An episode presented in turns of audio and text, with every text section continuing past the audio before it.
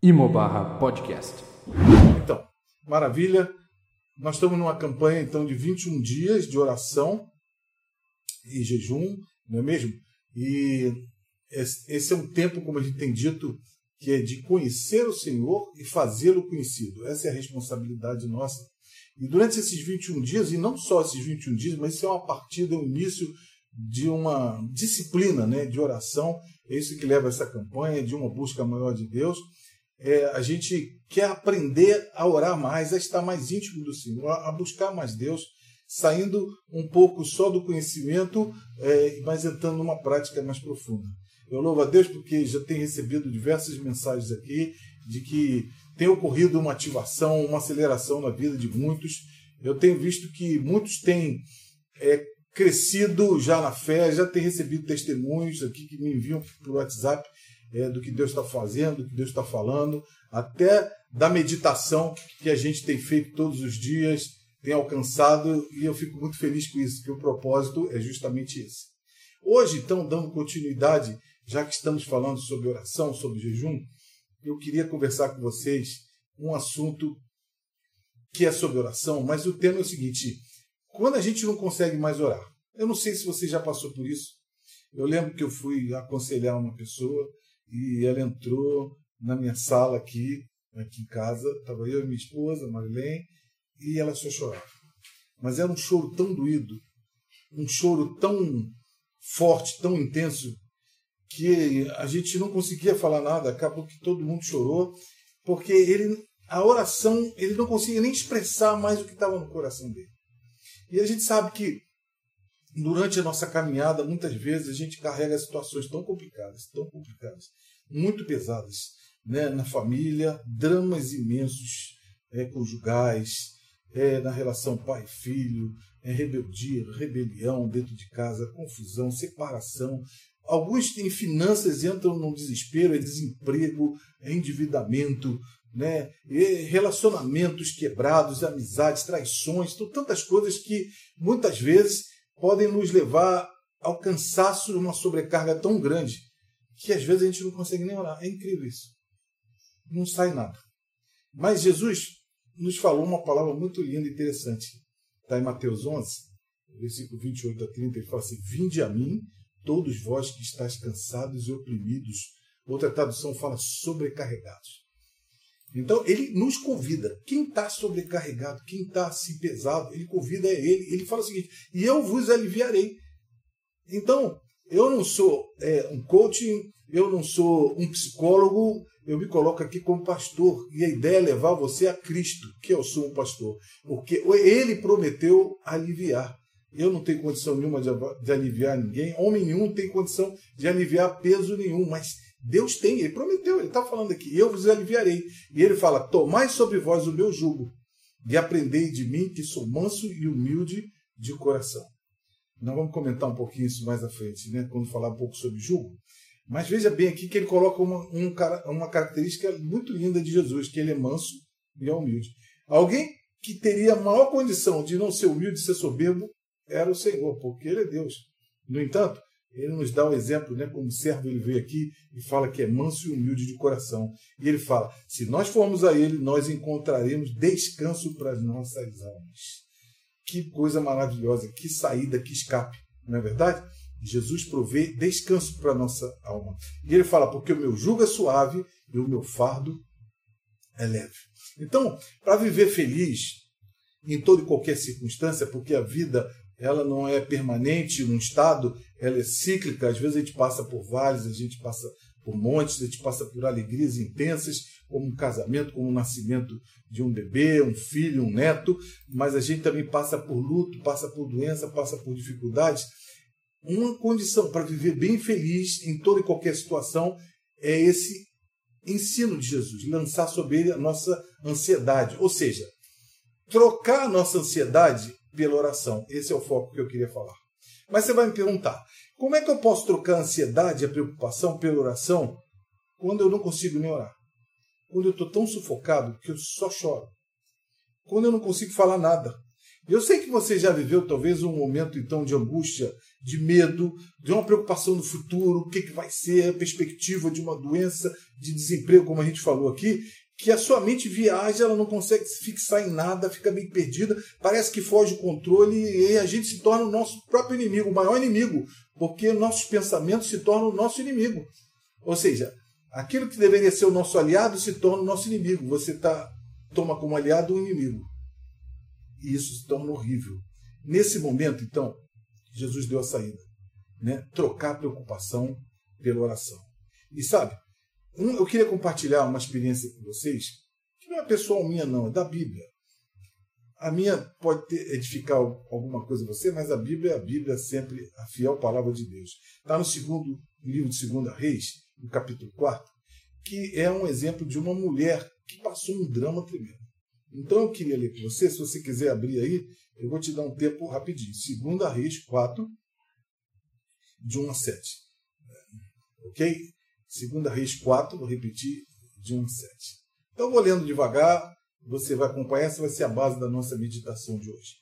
E uma mulher das mulheres dos filhos dos profetas clamou a Eliseu, dizendo: Meu marido, teu servo, morreu. Olha aí. Luto, dor, angústia, medo do futuro, até porque a mulher naquele tempo não tinha provisão, não tinha pensão, não tinha aposentadoria, não tinha direito nenhum. Né? Então, meu marido, teu servo, morreu. Ela procura o profeta Eliseu para declarar isso. E tu sabes que o teu servo temia o Senhor. E veio o credor a, a levar-me os meus dois filhos para serem servos. Ou seja, naquele tempo, é, era levado como escravo se você não tinha condição de pagar a dívida. Agora o profeta Eliseu lhe disse: Que te hei de fazer? Que pergunta terrível, né? Quando alguém vem com um drama, que é um consolo, que é uma palavra, que é uma direção. Ela procurou o profeta com esse, com esse intuito. No entanto, ele fala assim: O que, que eu posso fazer por você? E ele depois continua dizendo: Declara-me que é o que tens em casa.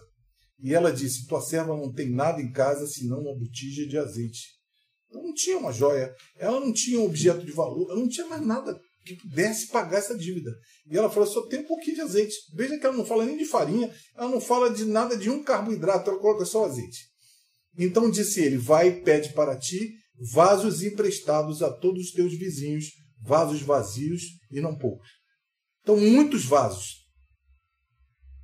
Pega, vai nos vizinhos. E Deus às vezes nos orienta, parece que é uma coisa muito louca, né? Porque que tem a ver pegar vaso emprestado ou percorrer a vizinhança, por favor? É, você tem um vaso para emprestar? Porque naquele tempo não tinha panelas iguais assim, tão fáceis. Hoje é tudo manufaturado, é bem diferente, né? Mas ela foi. Versículo 4 então diz: Então entra e fecha a porta sobre ti sobre teus filhos, e deita o azeite em todos aqueles vasos, e põe a parte o que estiver cheio. Partiu, pois, dele e fechou a porta sobre si e sobre seus filhos. E eles lhe traziam os vasos e ela os enchia. E sucedeu que, cheios que foram os vasos, disse a seu filho: Traze-me ainda um vaso. Porém, ele lhe disse: Não há mais vaso nenhum. Então o azeite parou. Então veio ela e o fez saber ao homem de Deus e disse: Vai, vende o azeite e paga a tua dívida, e tu teus filhos vivei do resto. Então, gente, olha só, estamos vendo um drama terrível, um luto familiar, a perspectiva de perda do, dos filhos serem levados escravos, de um futuro tão incerto. E essa, essa mulher vai ao profeta, e o, o Eliseu, o profeta, então pergunta à mulher: O que, que eu posso fazer por você? Então, gente, ela diz: Meu marido, e ela faz um relatório, né? Era homem temente a Deus, era seu discípulo, seguidor, profeta e morreu. E agora os credores estão batendo na minha porta e querem levar até meus filhos. E o profeta faz uma pergunta ainda desconcertante, como a gente viu ali, né? O que, que eu posso fazer por você? Cara, é óbvio que ela foi ali pedindo ajuda. Então, talvez se pudesse falar, seria assim: me ajudar, pagar as contas, me abrigar, talvez, que havia naquele tempo uma escola de profetas e esse marido dela pertencia a essa escola, talvez me abrigar junto a essa escola, me dar um teto, ou procurar os credores negociar por mim, falar por mim. Como é que você me diz o que eu posso fazer por você? Então, o incrível é que houve um silêncio, porque naquele momento ela não tinha mais forças nem para argumentar com o profeta. E em meio a esse silêncio constrangedor, que Eliseu pergunta: O que que você tem em casa? E ela respondeu o? Eu tenho uma vasilha de azeite. A primeira grande resposta sobre o que fazer quando a gente não tem força nem para orar é o poder do silêncio na presença do nosso Pai. Deus é nosso Pai, Ele não é só Deus, mas é cuidadoso, é provedor, como a gente tem aprendido, Ele é amoroso e Ele investe na nossa vida. E quando a gente está na presença dEle, até sem força para orar, até sem conseguir falar nada, só chorando, mas quando estamos na presença dele, eu repito, o nosso silêncio, ou o nosso choro, ou a nossa lágrima se transforma em oração. Isso, para Deus, ele compreende coração, ele sonda corações e ele sabe tudo que está se passando. É um ensurdecedor grito de socorro. Você pode não conseguir verbalizar, mas ele sabe na tua alma o que está gritando. Para ele é um clamor desesperado, sabendo que necessita de uma intervenção. Para ele é um clamor que, embora silencioso, move o coração dele e ele se inclina porque não há quem, quem sofra que ele também não sofra. Porque lembre-se que a essência de Deus é amor. E quem ama sofre, quem ama se alegra com aquilo que é bom, mas quem ama sofre também. E quando nós não conseguimos nem orar, nem balbuciar uma palavra, e talvez, como a gente falou, só chorar, a gente precisa simplesmente entrar na sala do trono, na presença dele. O incrível é que ele é o rei do universo, é o todo-poderoso e está pronto a nos ouvir. Sabe? A Bíblia fala de uma mulher que chorou aos pés de Jesus. E o Senhor abençoou. O segredo é entrarmos de qualquer maneira na presença de Deus é não trazermos, não permitirmos, permitirmos que a dúvida entre, que a dificuldade tome o nosso coração ou que a, é, a, a luta sufoque qualquer clamor e a gente entre numa murmuração, numa acusação a alguém ou ao próprio Deus. E você então é convidado a entrar na presença de Deus, não sair de lá, porque existem situações que só Deus pode reverter. E então o profeta fala para ela assim: diga-me o que, que você tem em casa. E ela diz: Você viu comigo, né? Eu não, não tenho nada em casa, a não ser um pouquinho de azeite, uma jarra de azeite. Foi quando o profeta então fala para ela e diz, numa fração de segundos, para ela é, e eu acho que nessa interação ali, a, gente, a Bíblia não entra no, no, no profundo do, da alma dela aqui para revelar o que estava se passando, mas talvez ela tivesse uma inquietação com relação ao profeta, com uma incompreensão talvez do que ele, do drama que ela estava vivendo, né? Porque fala, deveria talvez falar para ela: se eu tivesse algo de valor, você não acha que eu teria usado? Eu tenho filhos para sustentar, eu tenho dívida para pagar, não estou falando disso, de, de, azeite, eu não estou falando é, do que eu tenho em casa.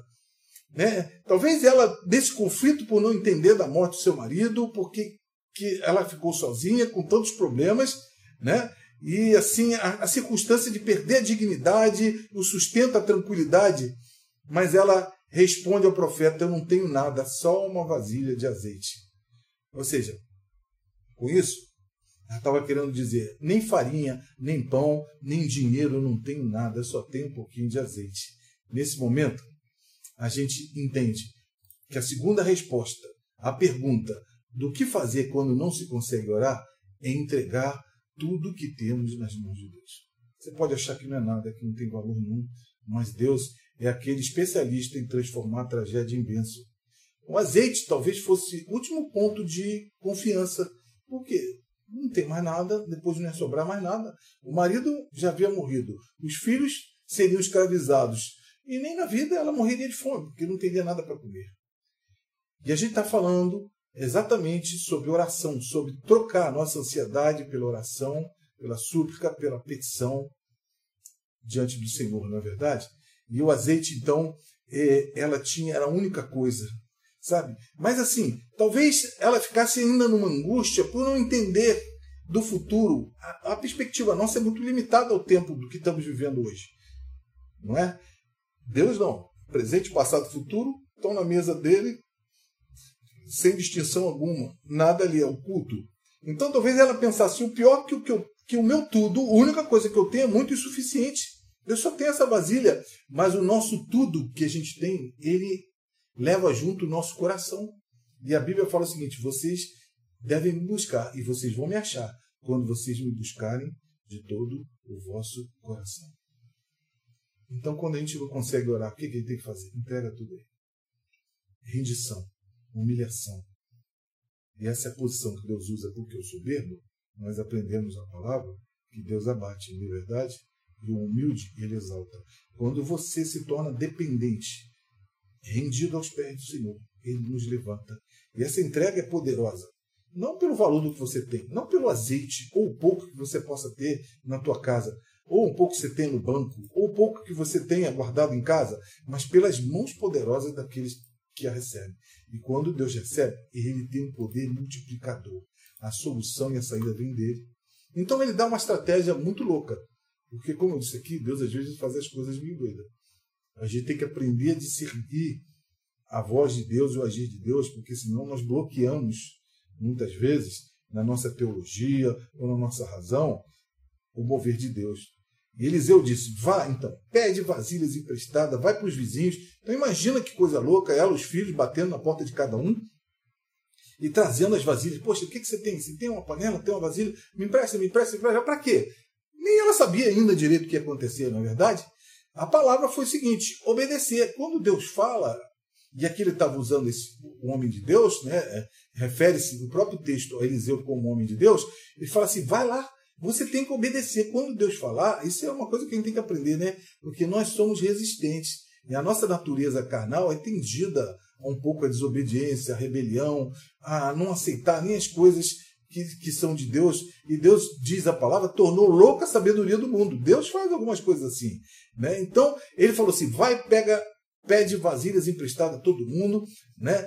fecha a porta com você e seus filhos e comece a derramar o azeite nas vasilhas. Vai, faz isso. Derrama o azeite.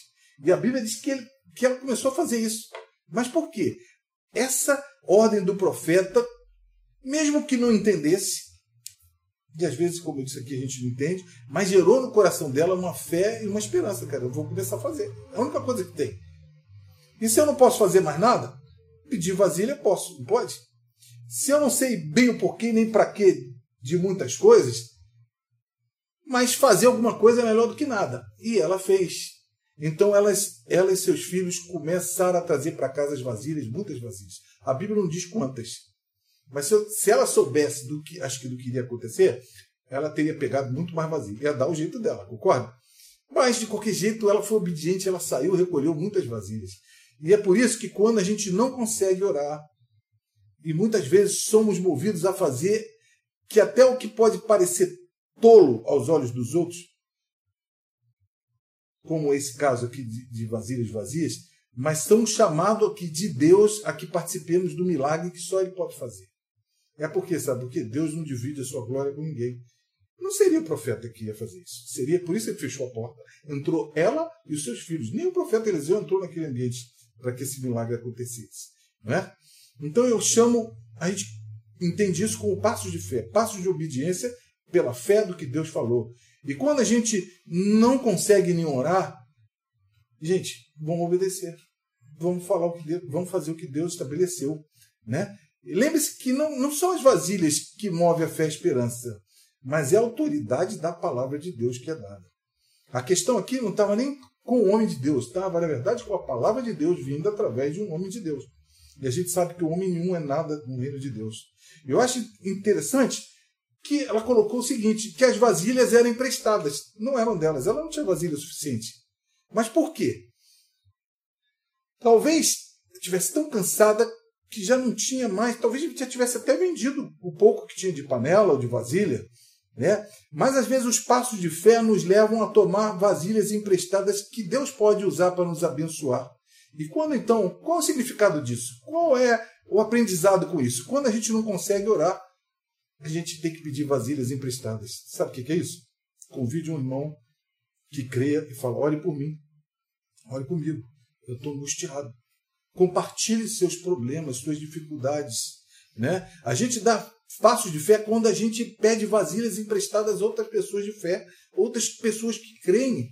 Exatamente por, por ter que lidar, às vezes, a vida de uma forma solitária, sozinha, é que o fardo fica tão pesado, mais pesado, o jugo duro demais para caminhar. Por isso Jesus convidou a gente, lança o teu fardo sobre mim. Pega, compartilha comigo, divide comigo. E hoje, Jesus não está mais aqui em carne e osso, como estava naquele tempo na Palestina. Hoje, Jesus está aqui através de cada irmão. Porque onde tem um, é, alguém que tem Cristo no coração, Jesus está ali. Esses são os pés, são as mãos de Jesus. Não é verdade? Então, essa razão, Jesus toma e usa, como a gente falou, a figura do jugo. O que, que era o jugo? Era uma espécie de peça é, de madeira que era colocada no, no pescoço dos animais e com esse aparelho eles puxavam arados, eles faziam a lavoura. Mas não, não dá para colocar o jugo só no animal, se colocava em dois.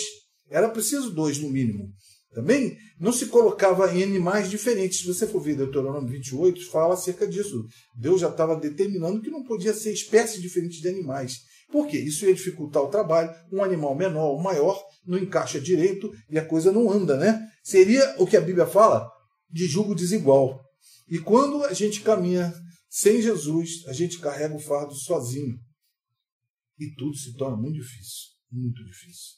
E ele fala: lance sobre mim toda a tua ansiedade. Toma sobre você o meu fardo que é leve. E lança o nosso fardo que está pesado para ele. E muitas vezes nós nos associamos de forma íntima com quem não crê. A gente se associa com gente que ainda torna a coisa mais difícil, porque ao invés dela te dar uma palavra de fé, de ter um estímulo, de te ajudar na hora da luta, ela te derruba. Então a gente pode conviver com gente que é coveiro e com gente que é parteiro. A ideia bíblica associa-se com quem é parteiro, com quem traz vida, com quem renova. E a gente tem que aprender a compartilhar a vida. E a gente, assim, vivendo com gente que é incrédula, acabamos machucando totalmente o nosso interior e a gente perde ainda mais a força que, na verdade, só Jesus pode dar através de pessoas que ele levanta para estar ao nosso lado, para junto conosco, para nos sustentar, para nos abençoar. Eu lembro quando o Tiago teve doente, Marilene é, estava lendo um livro, na, num acidente há muitos anos atrás, ele tinha tido é, um trauma é, encefálico, ele teve uma ruptura de baço, teve fratura de úmero. Foi uma, uma, uma coisa terrível naquela época. E ela estava lendo um livro, e nesse livro ela, ela leu um ponto que chamou a atenção dela, em que ela disse assim: é, aproxime-se de quem crê no milagre e afaste-se daqueles que não creem. Não é? Então, gente, a proposta é que a gente se achegue a Ele, a Deus, para que tire no, nossos ombros o fardo pesado e dê alívio. Então, se você está muito cansado hoje, se você não vê saída, se você está tentando sozinho, a Bíblia fala o seguinte: aquele que anda sozinho se insurge contra a própria sabedoria. Né? Ninguém pode andar sozinho e vai. Não é a regra que Deus estabeleceu, não é o estilo de vida que Deus colocou. Aliás, a igreja é composta de muitos membros. Deus estabeleceu que a forma de agir dele é no meio da igreja e com muitas pessoas, um ajudando os outros. Por isso, a igreja é um lugar de comunhão. E a gente se chama de irmãos por quê? Compomos a mesma família. E a ideia é que, embora na família sanguínea sejamos diferentes, no intuito, no entanto, na questão espiritual somos juntos. E esse é um ensino que Tiago também nos fala no capítulo 5. Ele fala o seguinte: está alguém aflito? Você está no sufoco? Ore Está alguém contente? Está alegre? Cante louvores. Está alguém entre vós doente? Ele fala o seguinte: chame os presbíteros da igreja, chame a liderança da igreja, os pastores, e orem sobre ele, ungindo com azeite. Não é? Depois ele pulando um pouquinho, ele fala assim: confessai as vossas culpas uns aos outros e orai uns pelos outros. Você está vendo o ministério uns pelos outros? A importância de ter amigos de jugo que andem junto, que compartilhem, que, que são nessa figura aqui vasilhas emprestadas. Então confessai as vossas culpas e orai uns pelos outros para que sareis. E a oração feita pelo justo pode muito nos seus efeitos. Não é algo maravilhoso? Então você pode contar conosco, você pode contar com os pastores, você pode contar com a liderança da igreja, você pode contar com os irmãos também da igreja que estão acompanhando você e nesse momento estão orando. Não é lindo quando um adoece, todo mundo entra em oração, quando um sofre, todo mundo sofre junto também quando um se alegra, todo mundo se alegra, né? Que coisa maravilhosa. É assim no reino de Deus. Então, ele, profeta, manda que entre em casa, feche a porta atrás de você e dos seus filhos e derrame o azeite em todas aquelas vasilhas e põe a parte aqui que foram ficando cheias.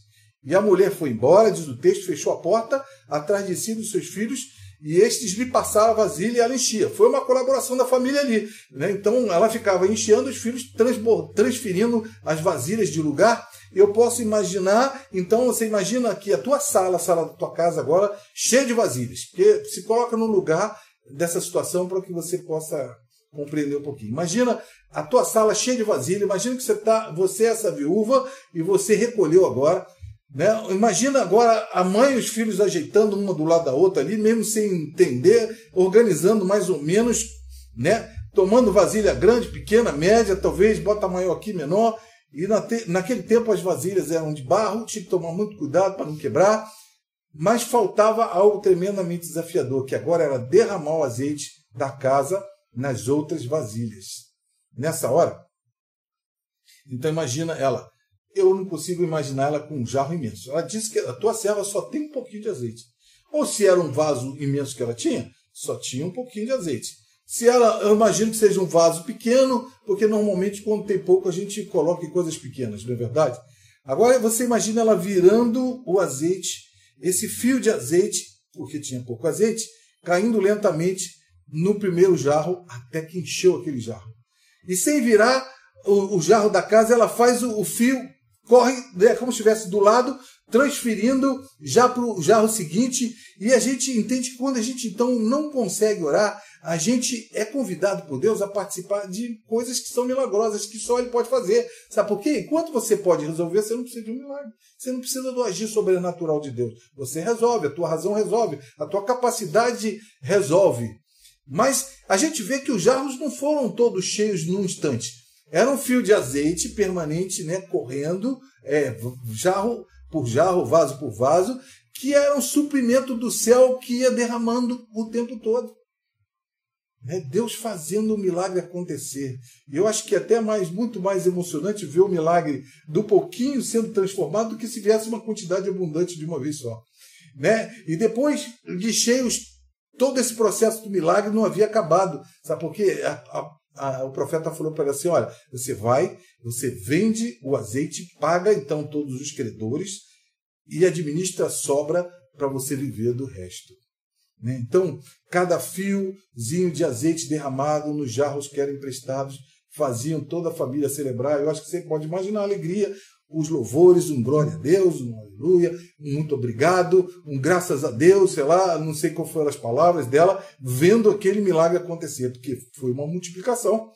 Né? Assim como Jesus multiplicou o pão quando ele teve aqui, aqueles peixinhos, aqui nós estamos vendo um outro tipo de multiplicação, o azeite dessa viúva, sabe? E agora você começa a imaginar a calma e a paz que entrou no coração dela. Você consegue imaginar o descanso, né? Você consegue imaginar, não mais agora aquele grito de desespero, ou choro de desespero, mas um choro de alegria, um choro de emoção, que ela já estava no coração simplesmente porque aquele fiozinho não parava de cair. Gente, e era só um fiozinho de azeite, né?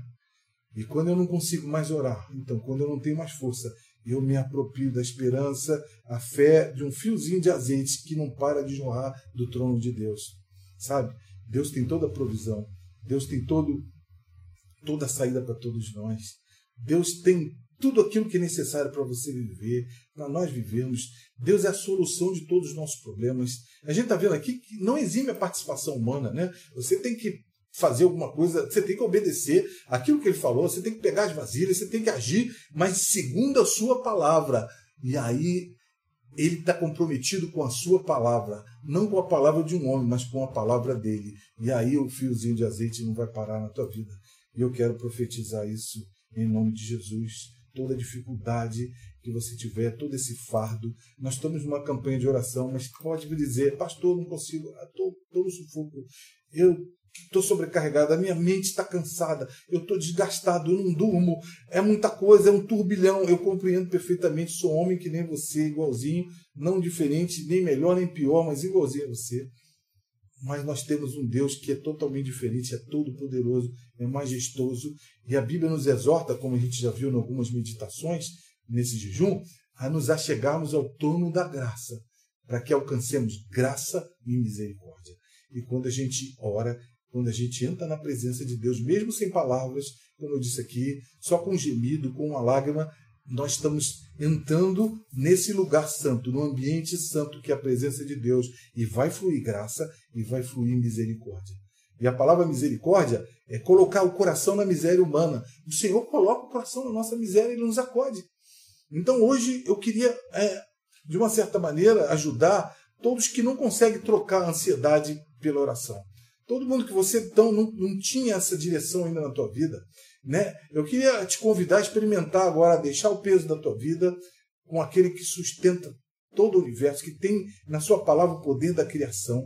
A Bíblia diz que ele de vento faz anjos, a, a Bíblia diz que tudo veio existir pela segunda a palavra dele, e aí você vai começar a entender que o, o fardo dele é leve, o jugo dele é suave, e a gente vai achar descanso para as nossas almas. Não é linda a palavra de Deus, gente? Que texto lindo, né? Que experiência maravilhosa essa que essa mulher teve. Então, gente, não consegue orar? Está sem força? Leve o seu silêncio, leve o teu choro, leve o teu gemido ao trono da graça. Entregue tudo que você tem. Entregue teu azeite, o pouco que você tem. Diz Deus, é só isso. Né? Pegue as vasilhas dos outros, ore junto com alguém, ligue para alguém, ande com alguém, procure o seu líder né, da tua célula, procure o seu discipulador, procure o seu irmão tal, mais próximo da sua casa, ore junto e se aproprie com esperança e fé do fiozinho de azeite que vai descer do trono de Deus, vai abençoar a tua vida, vai suprir as tuas necessidades e vai prover o seu futuro. Porque a palavra foi: pega esse azeite, vende ele, paga a tua dívida e você vive do resto.